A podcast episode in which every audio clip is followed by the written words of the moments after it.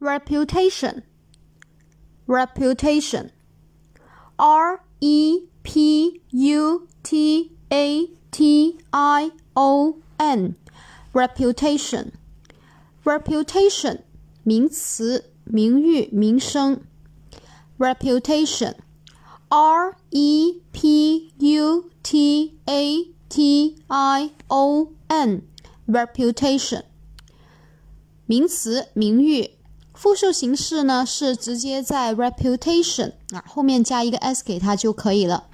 下面我们重点来说一下这一个常用单词的记忆方法。